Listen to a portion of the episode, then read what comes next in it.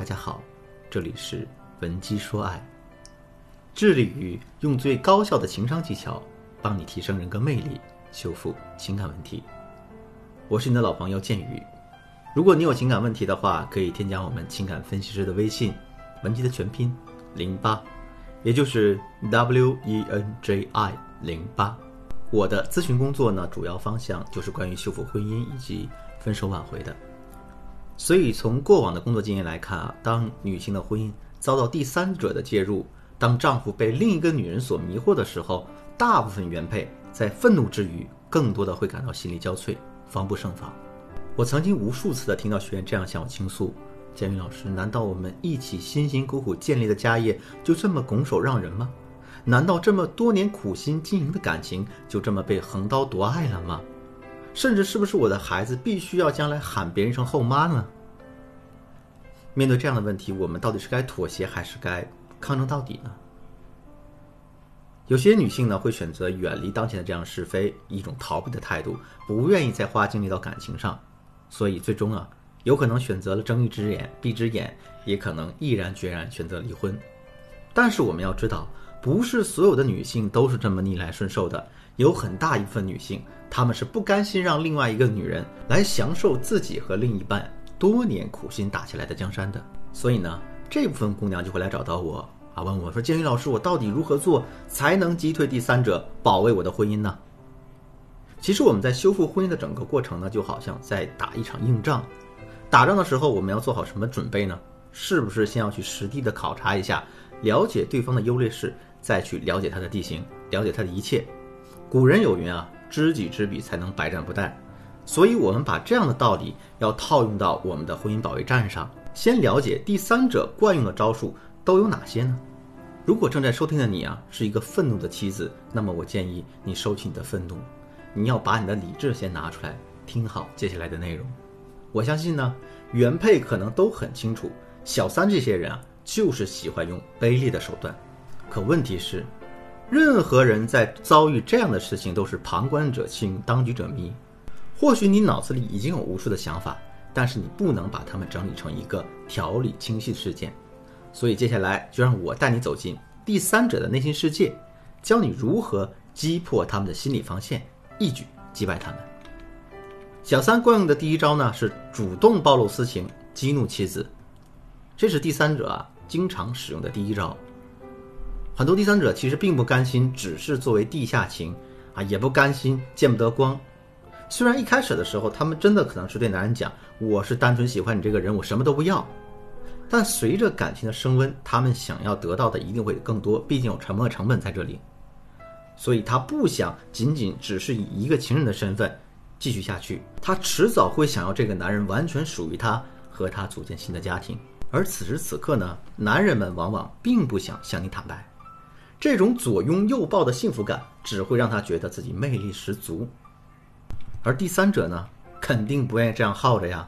这个时候，他们就会有意无意以微信或者电话的形式，要么就是呢留点自己的痕迹，等着你发现。一方面想以此激怒你，一方面显示自己的存在感。为什么小三非要激怒你呢？因为当你被激怒之后，大部分都会进入一个暴走状态，尤其是啊那些越单纯的女性。越是压不住自己的火气，经常直接去找男人理论争吵，甚至闹离婚。但是，亲爱的们，你们要想一想，你这么做是不是就恰恰中了他的圈套呢？你在生气的场景下说的那些话，不仅会让男人更倾向于第三者，还会把你自己和丈夫的距离推得越来越远。那小三惯用的第二个招数呢，叫以退为进，激发男人的一种探索欲。当原配中了第一招之后。大多数情况下，你和你的丈夫必然陷入一种剑拔弩张的关系。那么第三者这时候最狠的花招是什么呢？是后撤。当然啊，他并不是真正的撤退，而是以退为进。比如呢，他可能会在你的丈夫正心烦意乱之际啊，用非常温柔的语气对他说：“都怪我不小心，我看见你这么痛苦，我很心疼你，我不想让你再这么痛苦了。虽然我很不舍，但是我想我离开你，你会更好过的。”然后他留下这么一段话，就转身看你的好戏，看什么好戏呢？因为你作为原配可能会怒不可遏呀，对你的丈夫失去信任，而你的丈夫呢，会对你这个原配产生强烈的逆反心理。这种情况下，男人他会更加坚定自己那个错误的想法。哎，我出轨出对了呀，我找第三者没有错呀。因为像你这样的疯女人，像这样痛苦撕裂的婚姻，谁跟你过都得疯。这个时候，他再回头看小三留下来的那段话，那他就会觉得小三的形象简直就是散发着光辉的，是很伟大的，值得他去保护的。所以接下来他会对那个女人的依赖感会加强。而第三者看到男人处于崩溃边缘的时候呢，他再把那套欲拒还迎、欲进先退的这种姿态摆出来，反而进一步挑起了男人的探索欲和占有欲。可能很多女性朋友听到这里会觉得很气愤，你说老师为什么这样明显的绿茶招数，男人就是看不透呢？这里我只能说，男人呢，因为他的思维方式与女性实在是差异太大的，基本上你指望他们自行去辨别出对方是不是绿茶婊，是不是在忽悠他，可能只有不到百分之二十的概率他们能做到。第三者惯用的第三个招数，不谈钱，只谈爱，牢牢锁住男人。这种情况往往出现在你和另一半关系闹僵的时候，能做到这一点的小三也是很可怕的。他们耐心很强，是想放长线钓大鱼。对于男人来说，谈爱不谈钱太有诱惑力了，这会更加坚定他出轨的想法。他会觉得这个女人对我是真爱，啊，是我这一辈子都未曾遇到的。他会想和这个小三长相厮守。当然啊，时间一长，这个小三还是会露出本来的面目，对钱斤斤计较各方面的。大家记不记得那个《我的前半生》那个电视剧的玲玲是吧？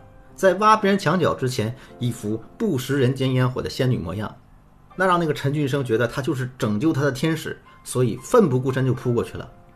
可等到两人结婚之后，他才发现自己是从一个火坑跳进了另一个火坑。什么仙女啊？该计较的还是会计较，该花钱的你还是得花。那遇到这样的小三呢？我们要做的就是想办法把这个时间缩短，让小三尽早暴露出他的真面目。那么关于第三者惯用的第四招，以及整体的针对第三者的一些硬核干货，大家可以在下一个音频里继续收听。当然，如果你的情况已经很急迫，已经迫切需要我来帮助你击退破坏你婚姻的那个人，或者说你在婚姻的恋爱当中遇到了其他的烦恼，欢迎添加我的微信文姬的全拼零八。也就是 W E N J I 零八，你把详细问题发给我，我一定有问必答。